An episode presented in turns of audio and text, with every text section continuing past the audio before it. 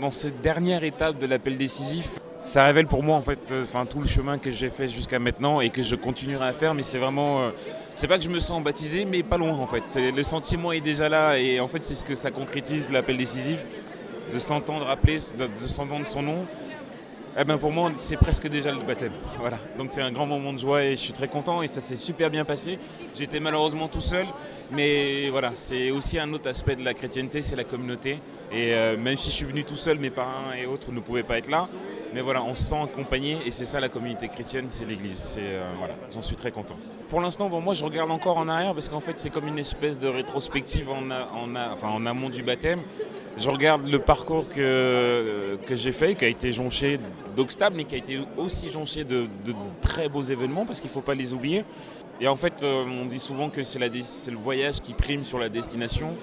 Ben voilà, euh, là je me sens armé d'autant mieux qu'hier. Et le chemin qui arrive, euh, je le, enfin, en tout cas, je le, je, le comment, il s'annonce, il s'annonce euh, éclairé. Voilà, c'est le mot que je cherchais, éclairé. Euh, jamais seul, même en prière, même quand on est tout seul, le Christ, le Seigneur est toujours avec nous et je me sens accompagné et éclairé.